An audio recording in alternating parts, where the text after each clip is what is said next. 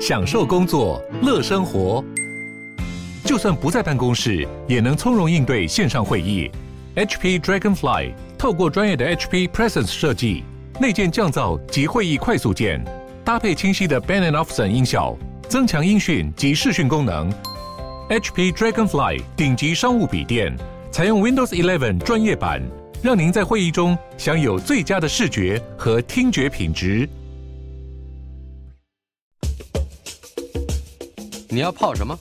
要泡茶、泡咖啡，可不要泡沫经济；要泡泡糖、泡泡澡，可不要梦想成泡影；要泡菜、泡饭、泡妞、泡书本，就不要政治人物跟咱们穷泡蘑菇。不管泡什么，张大春和你一起泡新闻。台北 FM 九八点一 News 九八九八新闻台，今天的单元周成功的生命科学。周成功老师是国立阳明大学的退休教授。今天是他，嗯，以他的著作《生命为什么如此神奇》这本书作为我们节目的讨论材料，呃，周老师为我们带来的第八堂课。呃，这本书的副题《周成功教授的十三堂探索之旅》，由天下文化出版。非常欢迎我们的朋友，呃，在听节目的时候也可以拥有一本这样的书。呃，现在买书很方便啊。带着这本书一起跟我们来讨论生命为什么会如此神奇。呃，在前一个礼拜，我们曾经提到过一个名词，赵老师告诉我们什么叫亲子冲突。这个 parent-offspring conflict，呃，这是一个专有名词。它这个理论呢，对于基因的铭印作用，铭是座右铭的铭，印是印章的印，铭印。好像是一个，手记的是生动物行为学上的一个专有名词，对，呃，由劳伦兹发明的一个词，名印 （imprinting）。嗯，好，我们先从 imprinting 说起，顺便来提醒一下，呃，前一个礼拜听过我们节目但是忘记的 听友，好，imprinting 是什么意思？好，这个基因的 imprinting，或或者我们说是基因的铭记，嗯哼，效应啊，是什么意思呢？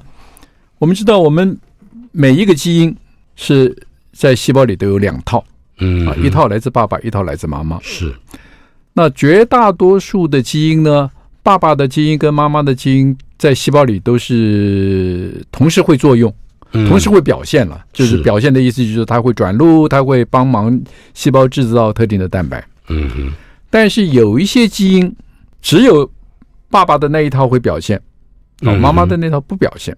是，另外有一些基因呢，是只有妈妈的会表现，爸爸的不表现。嗯哼，这一个现象，我们就把它叫做铭记作用。嗯哼，那这个机制很简单，比如说妈妈的基因不表现，为什么会不表现？因为细胞呢会把妈妈的这一套基因，把它做一些化学修饰啊。经过化学修饰以后，它就不表现了。但是相反的，爸爸的这一套基因没有这样的这个。化学修饰，所以它会继续表现。嗯哼，那最有意思的一个有关于这个 imprinting 的这个解释呢，就是说为什么某一些基因是爸爸的表现，而某另外一些基因是妈妈的在表现。是，那最有趣的一对基因啊，嗯，就是一个叫做 IGF one，这个基因是负责帮助细胞生长。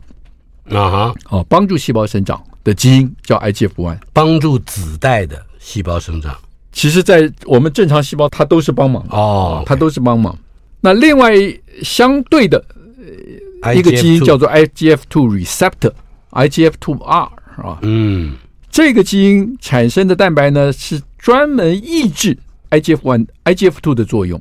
嗯哼，等于就是说，你可以想象，哎，一个是油门，一个是刹车啊。是 IGF-2 是油门，促进细胞生长；IGF-2 receptor 是刹车。嗯哼。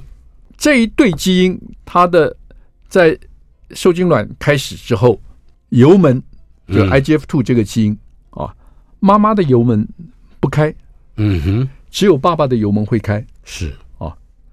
但是相反的呢，刹车只有妈妈的这个刹车基因会开，嗯哼，爸爸的这个刹车基因不开，嗯，那这个就变成非常有趣，就是说为什么油门啊促进细胞生长的这个基因是。来自是爸爸的要开，嗯，妈妈的不开，而相反的是妈妈的开，爸爸的不开啊。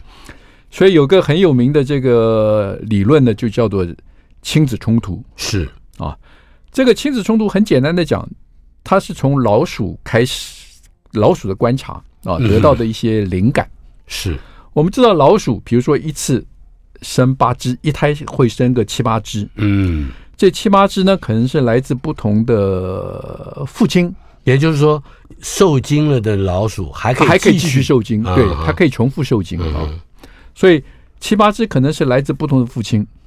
那这个时候呢，这七八只胚胎在妈妈的子宫里面，嗯，彼此就有了一个竞争的，因为是不同的父亲，哎，因为它是来自不同的父亲嘛，嗯嗯，所以竞争什么？怎么竞争？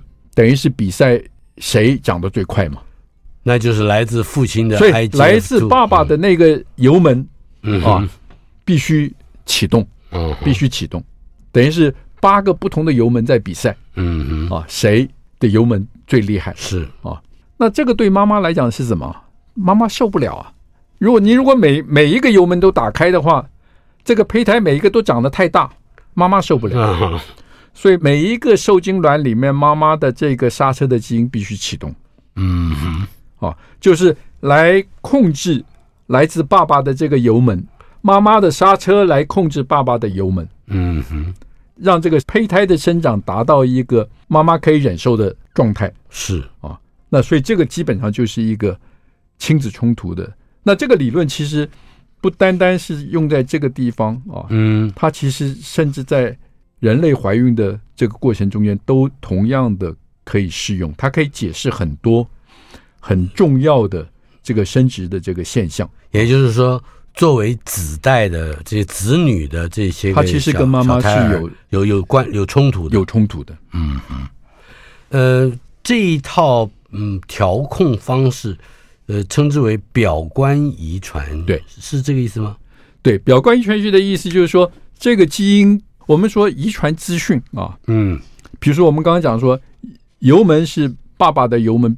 必须打开，这个妈妈的油门必须关闭。是这一个遗传资讯的调控，嗯，不是透过碱基，不是透过 DNA 序列来决定的。嗯哼，因为两个 DNA 序列都完全一样嘛。是，那那为什么妈妈的这个油门要被关闭？那这个时候就在这个 DNA 碱基的上位，嗯，还有一层控制啊。是，那这个控制就决定这一个基因。在细胞里面是要表现还是不表现？嗯，那这个我们把它叫做表观遗传啊，表观遗传就是有很多遗传资讯是不是透过 DNA 序列的改变，而是透过 DNA 的修饰、化学修饰，或者是主蛋白的化学修饰来达成的。嗯哼，那这个现在是一个非常发展非常迅速的一个研究领域。啊、哦，那这个以后如果有机会可以谈到，就是说我我常常用一个标题叫做“拉马克的幽灵又回来了吗？”嗯哼，就是说后天学习的经验啊哈，可不可能遗传？我们过去认为是是是绝对不可能，嗯哼，但现在透过表观遗传学，后天的经验可以透过表观遗传的方式来记录在你的。晶体里面，嗯哼，所以它不需要经过 DNA 序列的改变，是它一样可以遗传。也就是说，一个正常的人在正常的生活之中，他也会牵动他的遗传密码吗？对，通常就是说，这个越高等的动物啊，啊。这一类的越不容易做，是。越低等的这种动物，像果蝇啊这种，嗯，现在有非常多的例子，就是妈妈的经验，嗯哼，可以直接。遗传到他的后代，嗯哼，啊，这个是表观遗传学，现在变成一个非常显学了，显学呀，就是是基因调控和胚胎的发育，也应该是从从这个角度来去获得一些新的理解。基因的调控跟胚胎发育，其实我们刚刚前面已经大概说明了一下啊，就是说一个受精卵。它的整个的基因组可以决定两万个蛋白啊，嗯，受精卵一分为二，二分为四，受精卵数目不断增加，嗯哼，那增加的这些细胞如果完全一样的话，那我们得到的是一大团细胞。嗯哼，那这个不是生命的个体，不是人啊，不是老鼠啊，嗯哼，不是这种个体，对不对？是。所以受精卵在增加细胞数目，在细胞分裂增加细胞数目的同时，它就要开启另外一个层次的管制。分化是是，这个我们叫做分化，细胞的分化，嗯、就是对，就是有些细胞它就开始慢慢要，或者它就会被决定，嗯，哎，你的后代全部要变成造血细胞，嗯哼。另外有一些细胞呢，说，哎，你的后代经过这种调试啊，经过这种管制，是。你的后代都要变成神经，嗯啊，所以这个是分化的一个很重要的过程，嗯哼。那过去大家一直想问的一个问题啊，就是说细胞分化，细胞到底是怎么分化的？是。啊，那受精卵有两万个，比如说我们就是说受精卵有可以有两万个制造蛋白质的基因嘛，嗯哼，那它变成神经细胞之后，嗯哼，它是把保留那些神经细胞所需要的基因。嗯，然后把不需要的基因通通把它删除掉，删除。哦，或者表观遗传学上面的所说的这个，透过这种修饰让它封存起来。对，就是说，到底是把那些一个分化的细胞，到底是把它不需要的基因把它丢掉了，嗯哼，还是它其实在整个基因组里面，每一个基因它都有开关，嗯，它就不让它表现了，就让。不同的开关的组合，嗯，来决定这个分化细胞的命运。是。啊，两个那个概念是完全不同的，嗯，但是在五零年代的时候，事实上是没有没有人有办法去区分它到底这个分化的细胞到底那些没有作用的细胞没有作用的基因是丢掉了呢，嗯，还是还在那里被只是被关起来而已。啊，好，我们先说答案。啊，应该是关起来，应该是关起来，而不是被删掉了。嗯，是用基因开关的组合来决定分化细胞的命运。嗯哼，这个就要请周老师为我们介绍一下。书里面也提到了，一九六零年代的英国科学家 John Gordon，Gordon 呀，他是个爵士啊，被受封为爵士。对啊，谈谈他的实验非常有趣。对，Gordon 是一个是一个非常有趣的一个科学家啊。嗯。他在英国的这个，他念高中的时候，他的生物其实是非常不好，他的成绩其实是非常差啊。嗯、高中的老师给他写的这个评语啊，嗯，说 Gordon 这个人过去他一直说他想要成为一个生物学家，嗯，生物科学家，但是从他的表现，从他的成绩看起来，那个好像是一个笑话。对，老师是这样说的。对对对。对，好像是个笑话，哦、好狠啊！但是他学校其实是非常好的一个学校，嗯，那所以他就还是进了牛津大学啊。那在牛津大学里面，一开始他还不敢修生物，哎，哦，因为成绩太差啊。但是到后来，他觉得好像也没那么难，嗯哼，他就开始跳进这个领域。那在五零年代的时候呢，有一个系列的实验啊，是就是做这个卵的这个移植啊，嗯哼。那用的卵都是青蛙的卵，是因为青蛙卵很大，嗯，肉眼就可以看到。嗯哼，实验的这个过程呢，就是很很简单，就是把一个青蛙卵，嗯，用一根很细的这个针插进去，是。把那个卵的那个细胞核把它抽走啊，抽掉，是。那这个就变成是一个无核的卵，是没有核，没有细胞核，对吧？没有细胞核，然后呢，想办法从另外一个体细胞。身体里或者是胚胎细胞，嗯，啊，从一个胚胎细胞把那个胚胎细胞的细胞核再抽出来，嗯，把它重新送回这个无核的卵里面，嗯，然后换了一个细胞核，对，换了一个细胞核，然后看看这个卵呢能不能正常的发育，嗯，成胚胎啊。那早期的实验就发现，如果这个胚胎细胞是处于越早的胚胎发育阶段的话。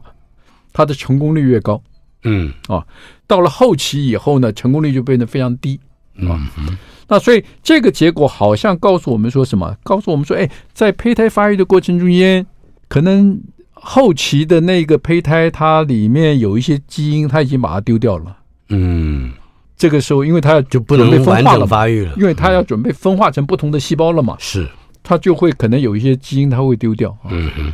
那但是 Gordon 看到这些实验以后呢，Gordon 就会想，哎，你拿一个针插到卵里面，把那个卵吸掉。嗯，哎，这个卵对这个卵是一个伤害嘛？嗯啊，他就想到，就是说，我们可不可能啊，用一个非侵入式的嗯做法？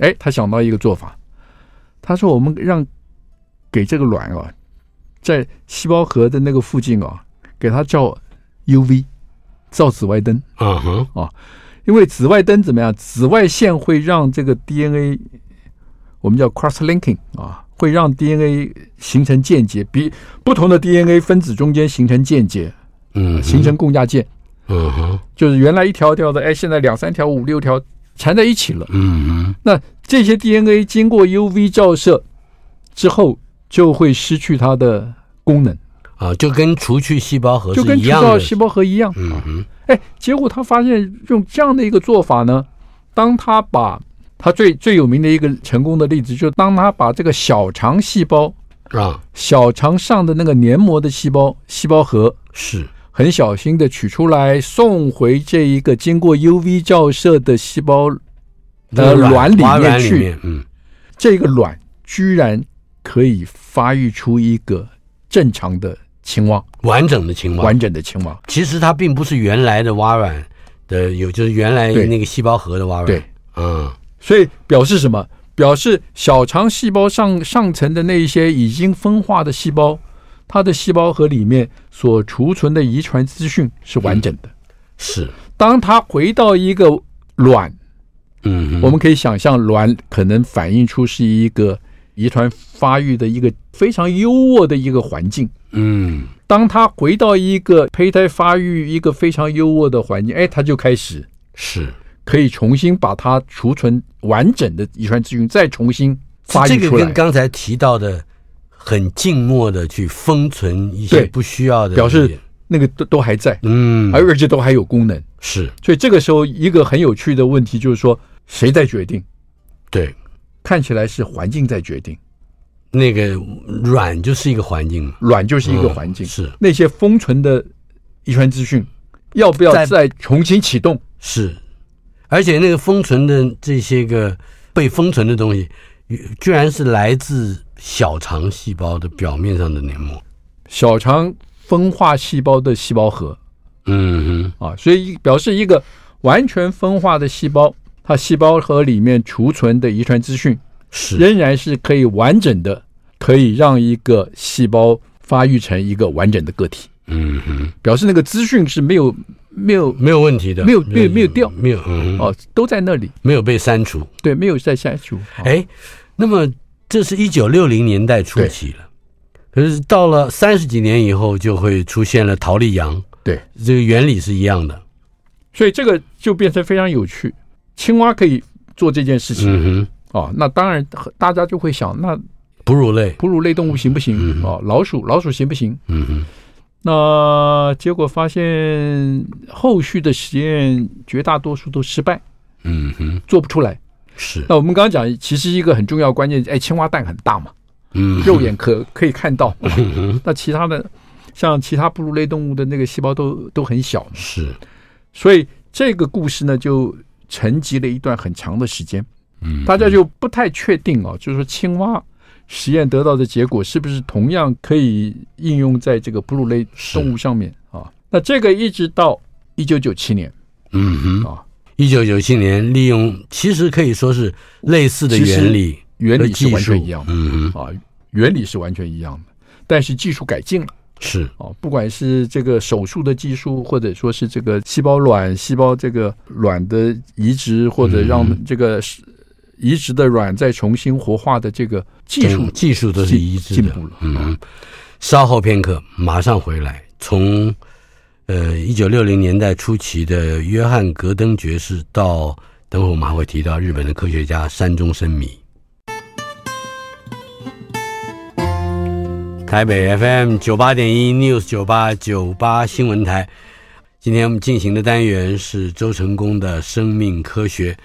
周成功老师，国立阳明大学的退休教授，退休之后啊，仍然退而不休，来为我们的节目来进行《生命为什么如此神奇》这本书的方方面面的探讨。呃，本书一共分为十三堂探索之旅，但是本节目可能要比这个十三堂课要要花费更多的时间和单元来仔细的介绍天下文化出版的这本书。生命为何如此神奇？刚才在前一段节目里面，我们今天提到了基因调控和胚胎发育。呃，除了一九六零年代初期英国的科学家约翰·格登爵士所做的这一次对一种青蛙叫做爪蛙，是不是它有爪子的青蛙？对的，但这个蹼里分的，嗯，就没有蹼的，有蹼有蹼，对，但是它也有爪子。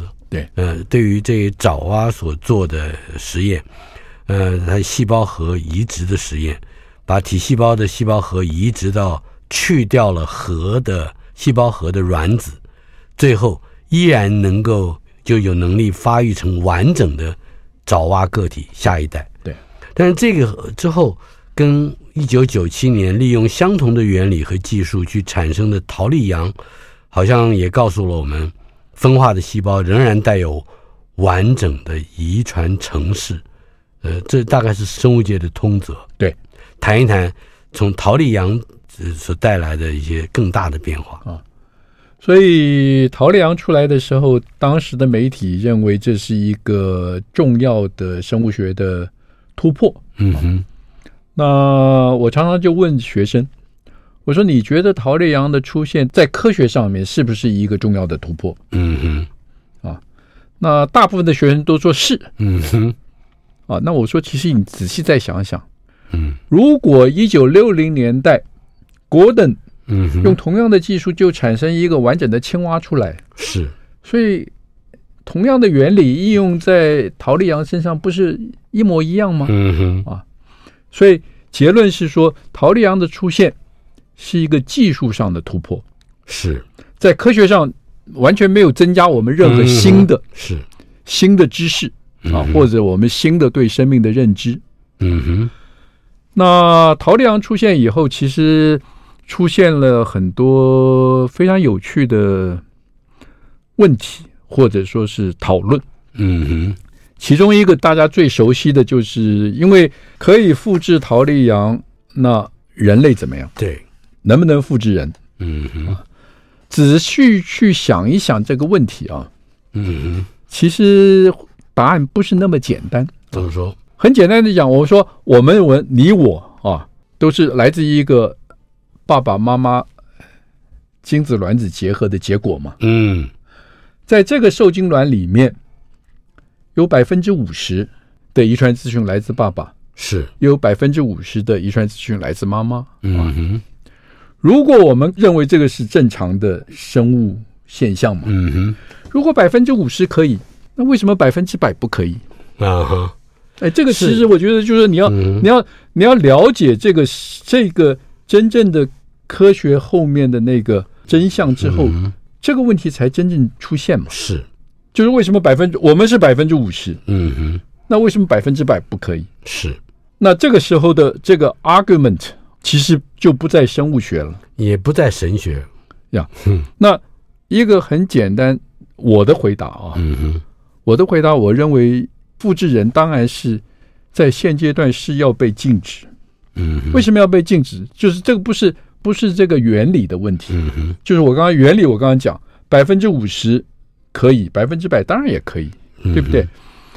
这个时候的考虑其实是在考虑。当你做复制人的时候，你把一个体细胞的细胞核送到一个除去细胞核的卵，嗯哼，啊，你怎么能够确保这个过程对胚胎发育是不会有不良的影响？嗯，因为如果对胚胎发育中间有一些不良的影响，你就会产生一个。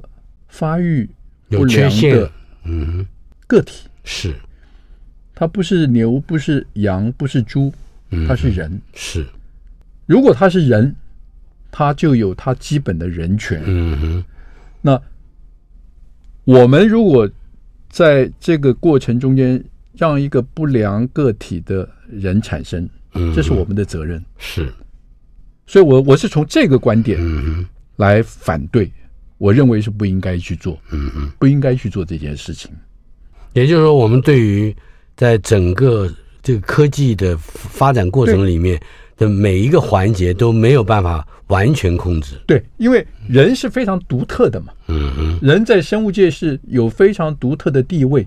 是。陶丽阳做了两百多次才成功一次嘛？是。那你会不会特别关心那个失败的一，比如说一百九十九次？嗯哼。坦白讲，那些我们是不在乎的。嗯，对不对？他既不是人，也恐怕不见得成为。就是说，他纵使生出来，后来马上死了，嗯、后来少了一条腿，少了一个心脏，嗯、少了一个肾脏，我们会不会在乎？那就是实验的对象而已。对我们，嗯、我们不会在乎嘛？是，但是人不一样。嗯嗯。到一九九七年，陶丽阳出现了，可是九年之后，也就是二零零六年的日本科学家山中伸弥。更进一步的在试管里面证明，给完全分化的老鼠细胞四个特定转录因子，也可以把它诱导成具有多种发育潜能的干细胞。谈谈这个过程。所以这个其实我们又再回到六零年代。嗯哼，六零年代那个实验告诉我们什么事？六零年代那个实验告诉我们说，一个正常细胞的细胞核，你如果把它送到一个正常。良好的、有助于胚胎发育的环境里面，那个正常体细胞的细胞核呢，就有能力，嗯，发育出一个完整的个体。是啊，好，所以这个时候关键在哪里？关键就是说，卵的细胞质、卵的环境，嗯，是一个能够让体细胞，就是分化的细胞，嗯。再重新回到胚胎阶段，是能够启动这个过程。嗯哼，哦，那其实接下来的问题很简单哦，就是卵的环境里面到底是什么东西？嗯，能够启动这个分化细胞，让它回到胚胎的状态。是，啊，这个问题其实从六零年代就已经开始，从格登爵士开始。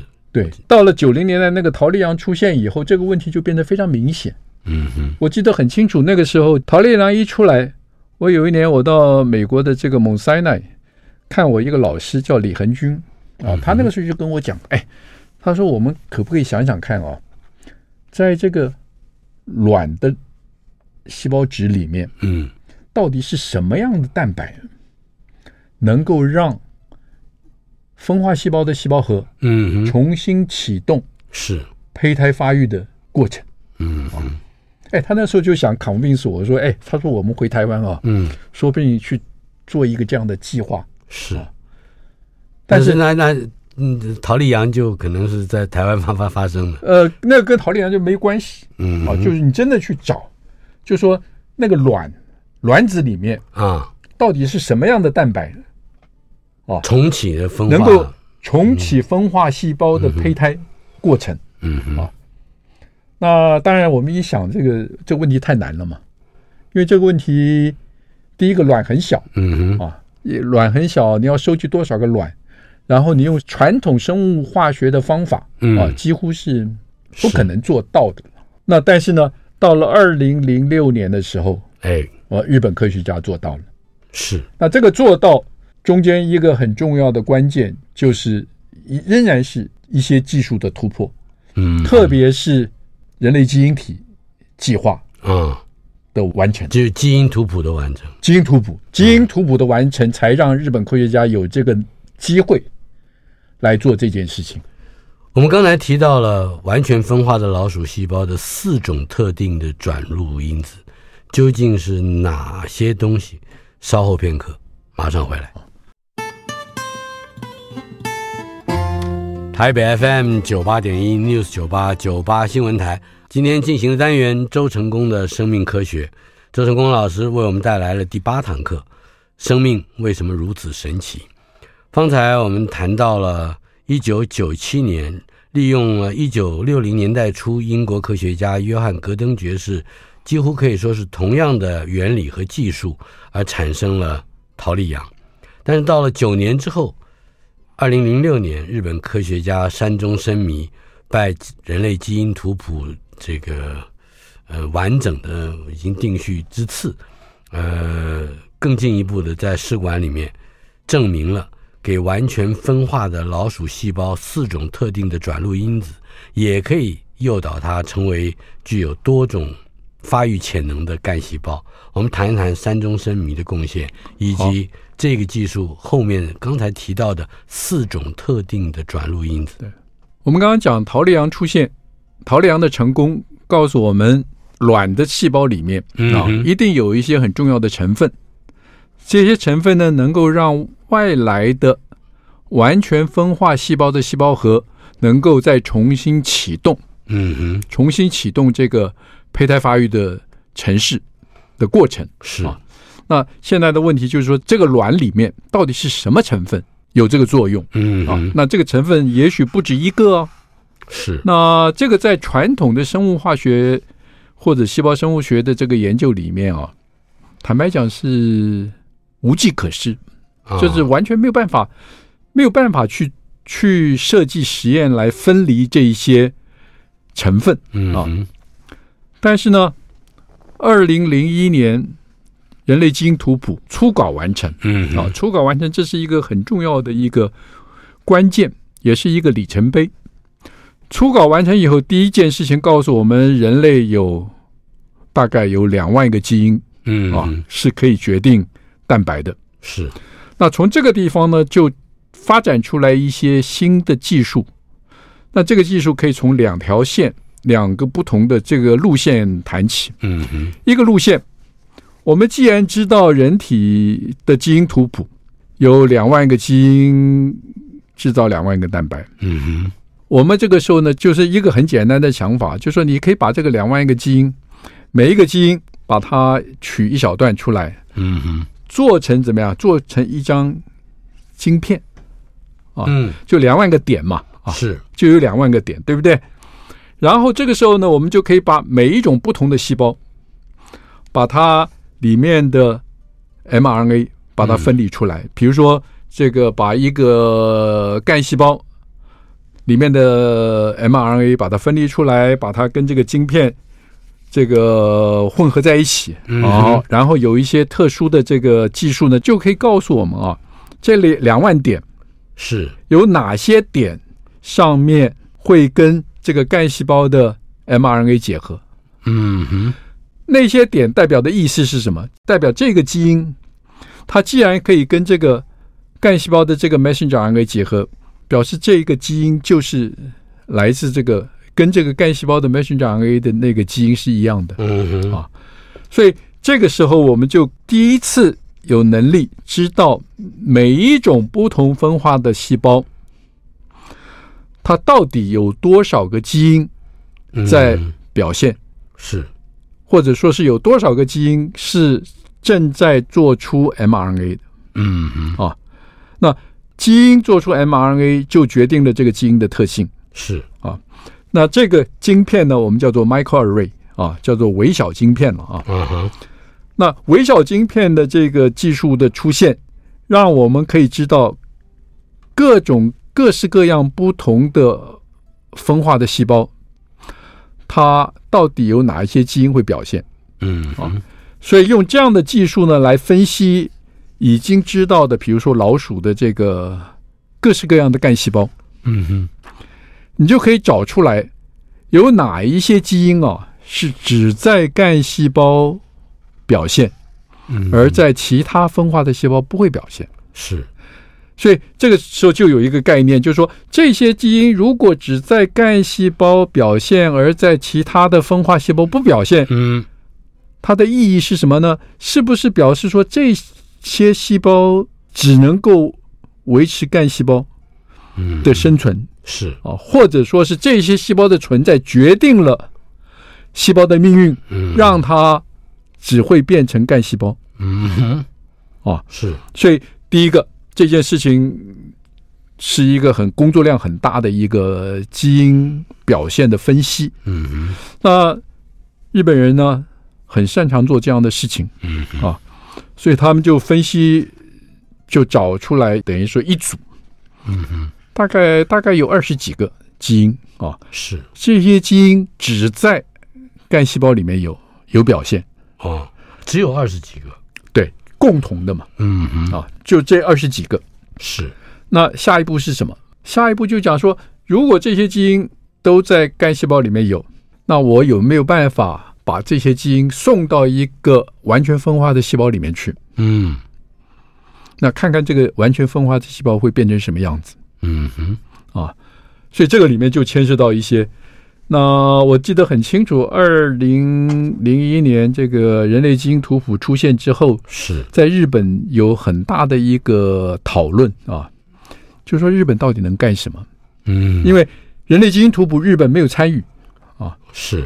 那那个时候他们就我记得很清楚，就是东京大学医学研究所，他们就开展了一个一个全新的一个跟人类基因图谱相关的一个计划。嗯，什么计划呢？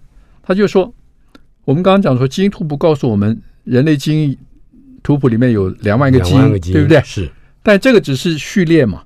这个只是 computer 电脑上面的这个序列嘛？嗯哼。那他说好，这样子哦，我们能不能够把这两万个基因啊，把这些基因一个一个分离出来，嗯，做成一个我们叫做 cDNA。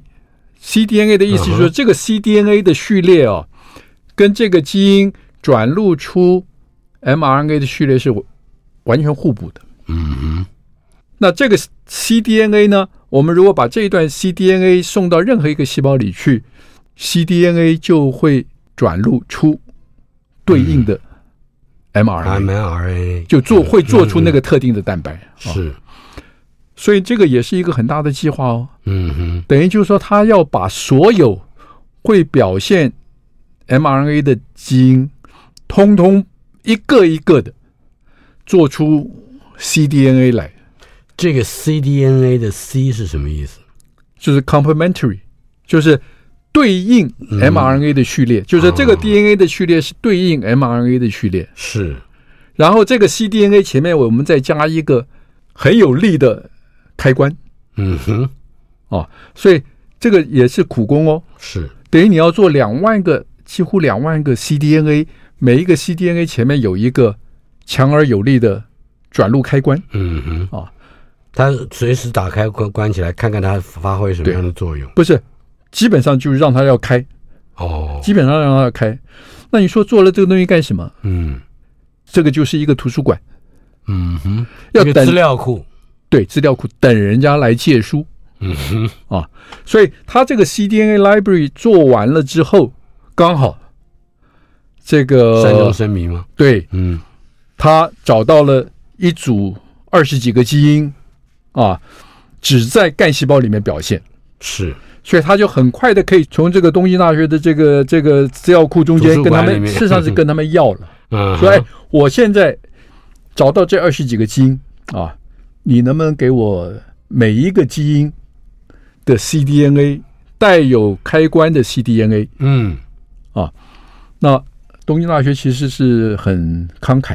啊，嗯，我记得我们那个时候在台北，我们也向这个东京大学要过，哦，他就免费提供，是，那拿到了这二十几个 cDNA，嗯，之后，那实验也是其实很暴力的，就是说好，我把这二十几个基因混在一起，全部丢到一个细胞里，丢到一一个分化的细胞里去嘛，看看这个分化的细胞会不会。转变成胚胎干细胞是。啊，一开始看到哎，的的的确有细胞会转变成胚胎干细胞，嗯。啊，那再下接下来少一个，我丢十九个，嗯，行不行？啊？是，就是随机的这样，就是你一开始有二十个嘛，嗯，它都是在干细胞里面会表现的基因，嗯，但是这二十个基因到底是谁？或者哪一种组合，嗯，可以让分化的细胞转变成胚胎干细胞？干细胞，嗯哼，不知道啊。所以你这个就是就是你等于就是要设计一系列的实验，其实也是非常暴力的。嗯嗯，我说我少一个行不行？那是你就要做十二十次啊，每一次少一个。他这个实验不是在电脑上做的吗？哎，这个是在实验室实际要做哦。你要你要养很多这个这个已经分化的细胞、嗯、是。啊，然后把这个 cDNA 呢，哎，这个都是一段一段的 DNA 啊，嗯，前面有开关的 DNA，、嗯、把它送到这些细胞里去，是，然后再观察这些细胞，因为干细胞它们当然这个里面还有一些细节了啊，嗯、就它做了一些我们叫 marker 啊，做了一些记号，嗯哼。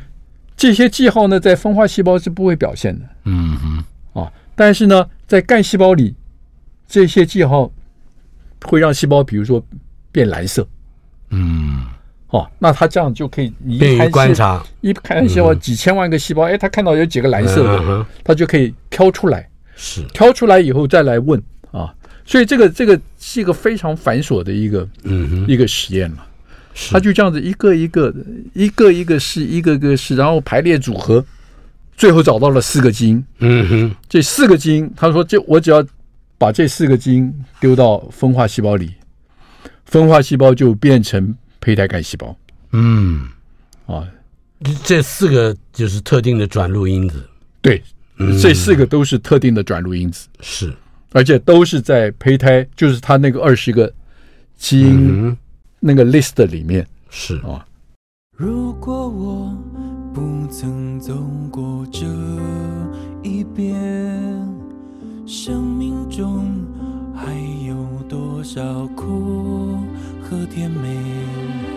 那风中的歌声，孤单哽咽的声音是谁？回忆中那个少年。为何依然不停地追？想要征服的世界，始终都没有改变。那上无声蒸发我的泪，黑暗中期待光线。生命有一种绝对，等待我，请等待我，直到约定。融化成笑